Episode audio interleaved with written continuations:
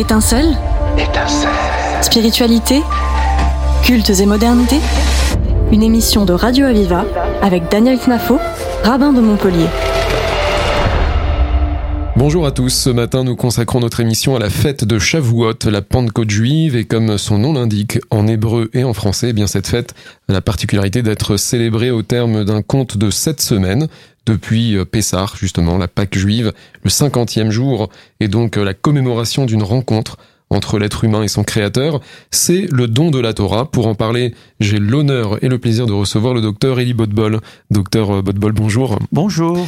Alors, vous êtes médecin et essayiste. Vous êtes connu pour vos travaux dans le domaine de la bioéthique médicale, mais c'est également l'occasion de saluer que vous êtes engagé dans, justement, expliquer le judaïsme et la tradition au contemporain dans un langage qui en fait euh, euh, une réalité vivante, qui en fait une réalité vivante et spirituelle euh, féconde. Donc vous avez plusieurs ouvrages, vous avez publié plusieurs ouvrages.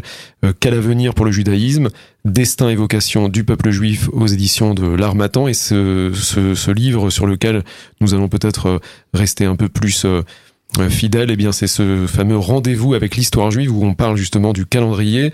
Vous consacrez votre essai à la présentation des dimensions intellectuelles et spirituelles des célébrations du calendrier hébraïque en s'inspirant des textes de référence de la tradition juive.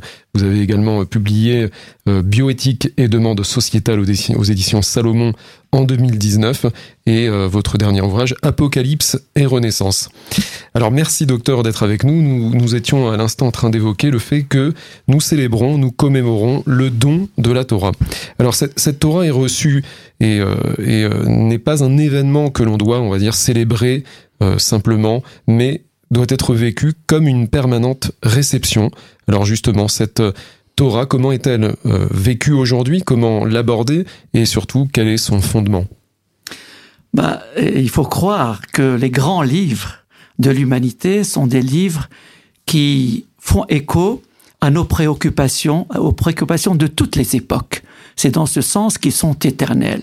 Et la Torah, comme ces grands livres, s'adresse à nous et précisément sa lecture et plus encore son étude consiste à nous inspirer sur les questions qui nous préoccupent. Souvenez-vous de ce de cette page talmudique de Menachot 29b dans laquelle on nous relate la présence de Moïse celui qui a donné la Torah, sur le huitième rang euh, des bancs euh, d'une leçon talmudique que Rabbi Akiva donnait, et Moïse ne comprenait pas ce que le maître Rabbi Akiva disait, jusqu'au moment où, à une question, Rabbi Akiva répond, c'est une loi que Moïse nous a transmise au Sinaï.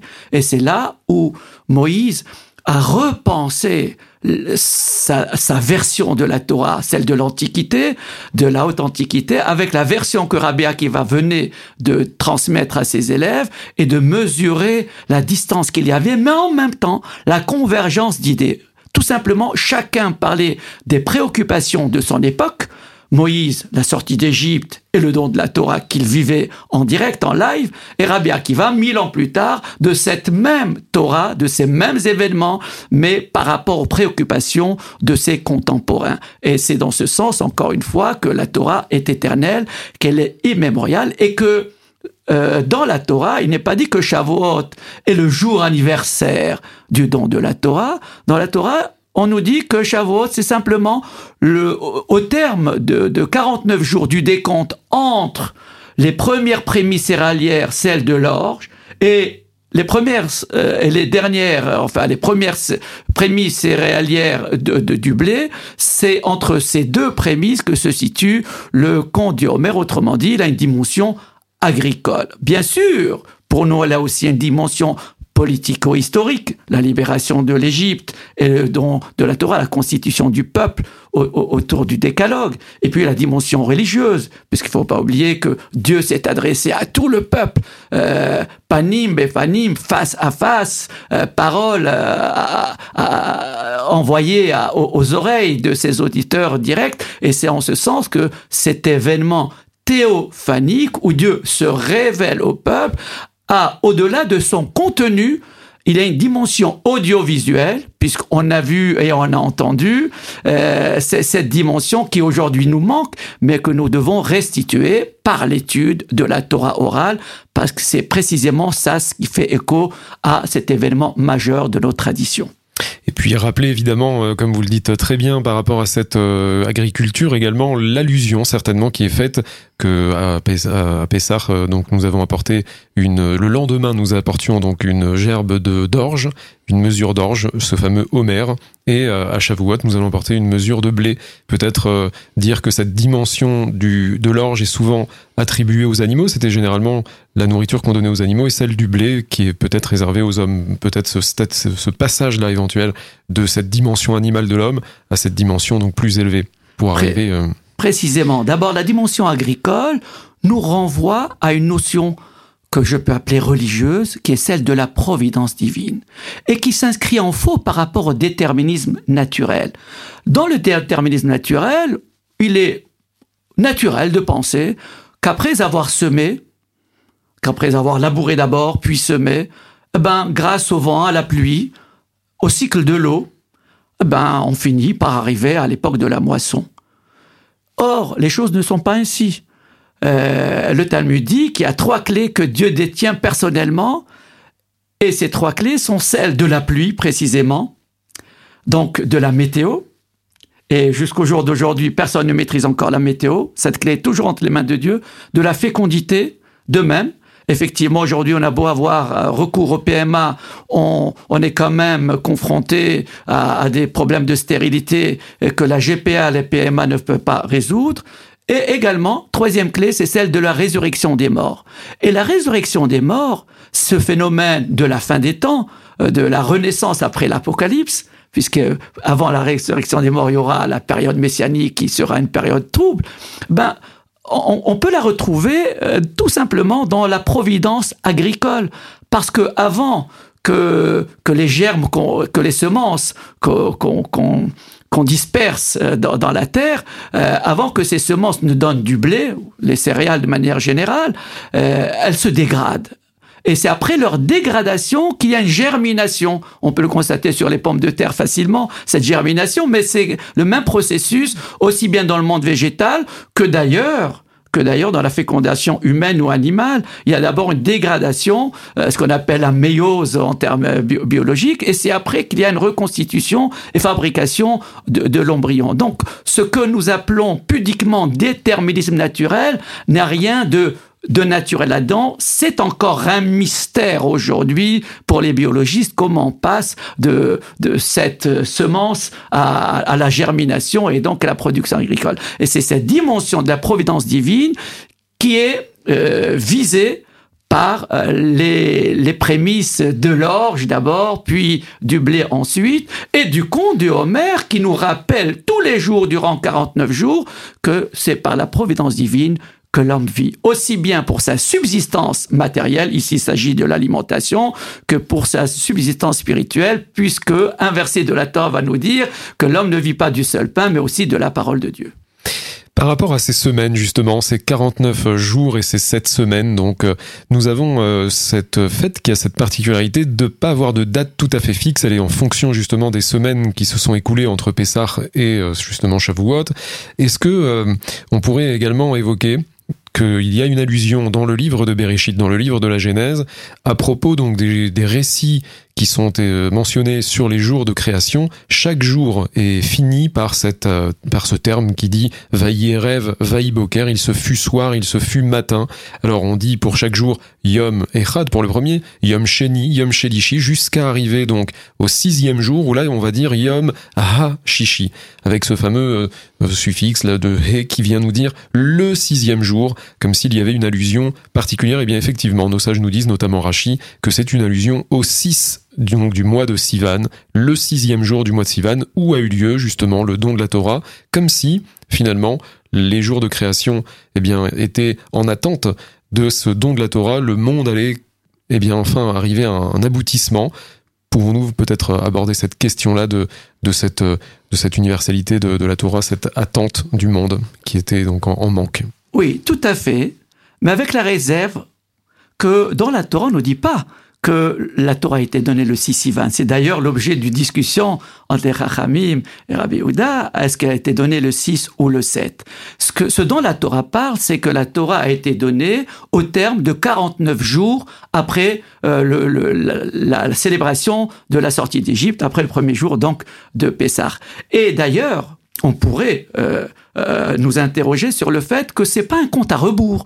En général, quand on attend un événement majeur, hein, l'ossement d'une fusée, on fait un compte à rebours de 100 jusqu'à jusqu'à 0, et c'est là où la fusée est envoyée. Or, ici, le compte du Homer compte les jours passés et non pas les jours restants. Comme si, comme si l'événement de la Torah était secondaire par rapport à la sortie d'Égypte. Ben, peut-être que si, effectivement, il est secondaire. Il est secondaire. Et pourquoi? Il faut préciser.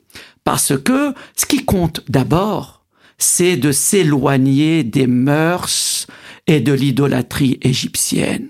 Vous savez, euh, on a été formaté par ce passage en Égypte durant 210 ans. Il fallait s'en et donc chaque jour, on s'en éloigne davantage. Et c'est ce sourmera, s'éloigner du mal, qui nous permet de, de pouvoir accéder au bien qu'est la Torah. Et c'est ce dont vous avez parlé, le passage de l'alimentation animale. C'est celle précisément que nous avons consommée en Égypte pour accéder à une réhabilitation de l'homme par ce, don de la Torah. Merci docteur, on va marquer une courte pause musicale. Restez avec nous sur Radio Aviva. Étincelle sur Radio Aviva.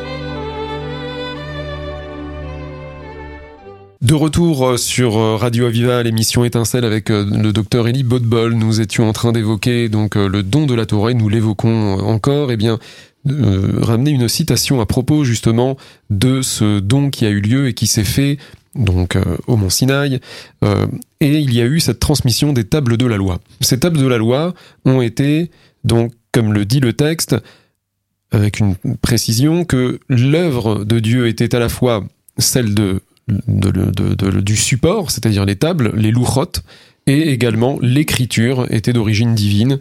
L'expression dit que l'écriture était charout à la louchote. Elle était gravée donc sur les tables et nos sages font une allusion au fait que l'on peut faire un jeu de mots entre charout le fait d'être gravé, et également Kherout, qui signifie la liberté. Alors, on en parle beaucoup de liberté, peut-être revenir éventuellement sur le contexte politico-religieux de cet aspect de, de la fête. Oui, tout à fait. Je crois que l'identité du Dieu qui s'adresse au peuple hébreu, ce n'est pas celui qui va les faire entrer en terre promise, c'est celui qui les a libérés de l'Égypte. La première des valeurs que le judaïsme cultive, c'est d'abord s'émanciper de son cerveau reptilien.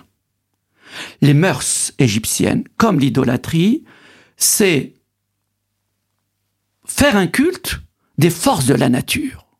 Or, les forces de la nature, elles ne viennent, elles ne sont là que pour servir le corps de l'homme. Ce qui prime dans la conception juive de la vie, c'est la force de l'esprit. Et cette force de l'esprit nous commande de mettre à profit cette libération de l'Égypte pour nous construire en tant comme libres. Et c'est là la vocation de la Torah. La vocation de la Torah, c'est d'abord de maîtriser nos instincts, nos passions, nos fantasmes, nos caprices, nos forces d'inertie. Et tout cela, c'est l'Égypte. C'est le mot Mitzraïm Minam Metzar Karatia. Mitzraïm, c'est le mot où il y a le mot Yetzer au milieu, le penchant, le penchant du mal, le penchant des forces d'inertie, des fantasmes. Donc dépasser ce cerveau reptilien pour enfin se libérer et pouvoir envisager le monde en toute liberté sans être conditionné par le bourrage de crâne qu'on a subi en Égypte ou celui de notre éducation, d'une jeunesse ou d'une enfance où on a subi euh, l'autorité des parents ou l'autorité de, de l'école, pour enfin repenser le monde et l'endosser nous-mêmes. Ne pas rester sur ses traumatismes passés, ne pas rester non plus sur sa vision infantile de l'éducation qu'on a reçue, mais pouvoir endosser son existence, endosser cette liberté. C'est ce que Lévinas disait en parlant de difficile liberté. Mais la liberté, en quoi est-elle difficile? Si ce n'est que liberté rime avec responsabilité, avec endossement de son existence. On ne vit pas par procuration, nous devons endosser cette liberté. Et c'est le sens de cette bénédiction quotidienne que nous faisons tous les matins et qui dit merci Dieu qui m'a pas fait esclave. On aurait pu imaginer euh, faire une bénédiction en disant merci Dieu qui m'a fait homme libre. Ben non.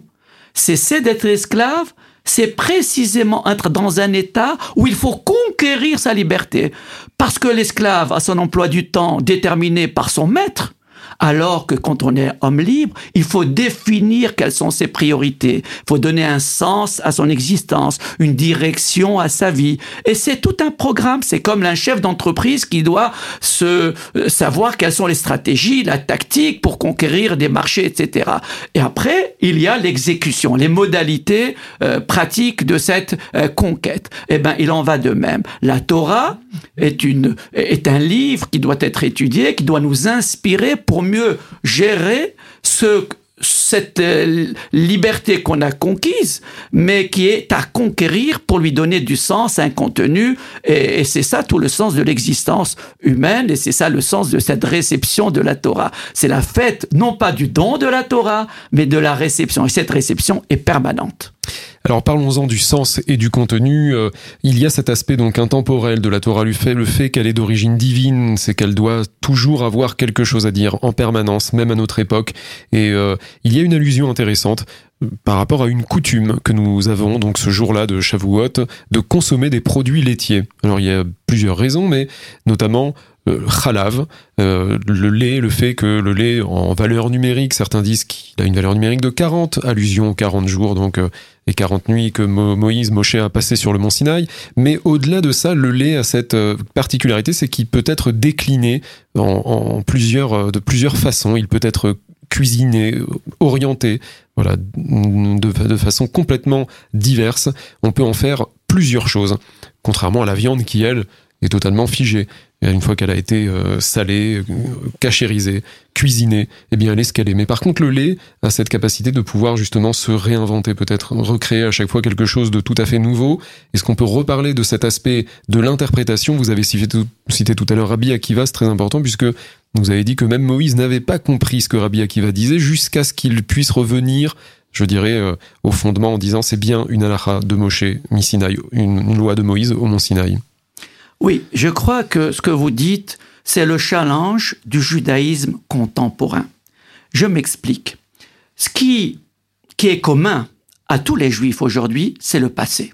Le passé historique, éprouvant très souvent. Et de ce passé, il faut trouver en lui quelque chose qui nous projette vers l'avenir. La Torah a été donnée en Antiquité, le Talmud aussi, en antiquité plus récente. Mais qu'est-ce que ces textes signifient pour nous aujourd'hui? Elles signifient que nous devons construire un avenir en nous, inspirant euh, de ce passé. Ernest Renan disait que ce qui constitue un peuple, une nation, c'est bien sûr la même langue, souvent c'est l'ethnie, souvent ce sont des grandes choses qu'on a fait dans le passé, Souvent, c'est un territoire qui nous a rassemblés. Or, la Torah a été donnée dans le désert, avant même que ce peuple ne soit installé dans la terre promise. Autrement dit, c'est pas le territoire de la terre promise qui constitue notre communauté euh, de destin. La communauté de destin, c'est ce passé, mais c'est également ce que nous devons faire en commun demain.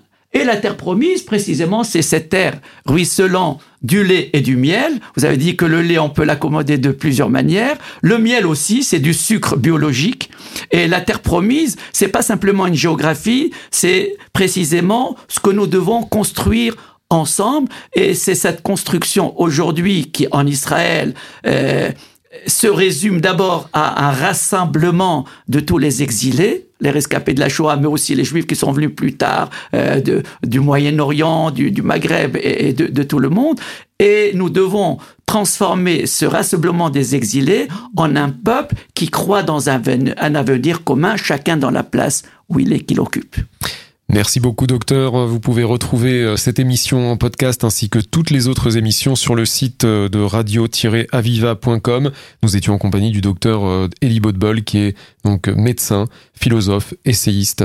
Voilà, les nombreux livres qu'il a publiés ont été énoncés en, en début d'émission. Merci à tous. C'était Étincelle Étincelle.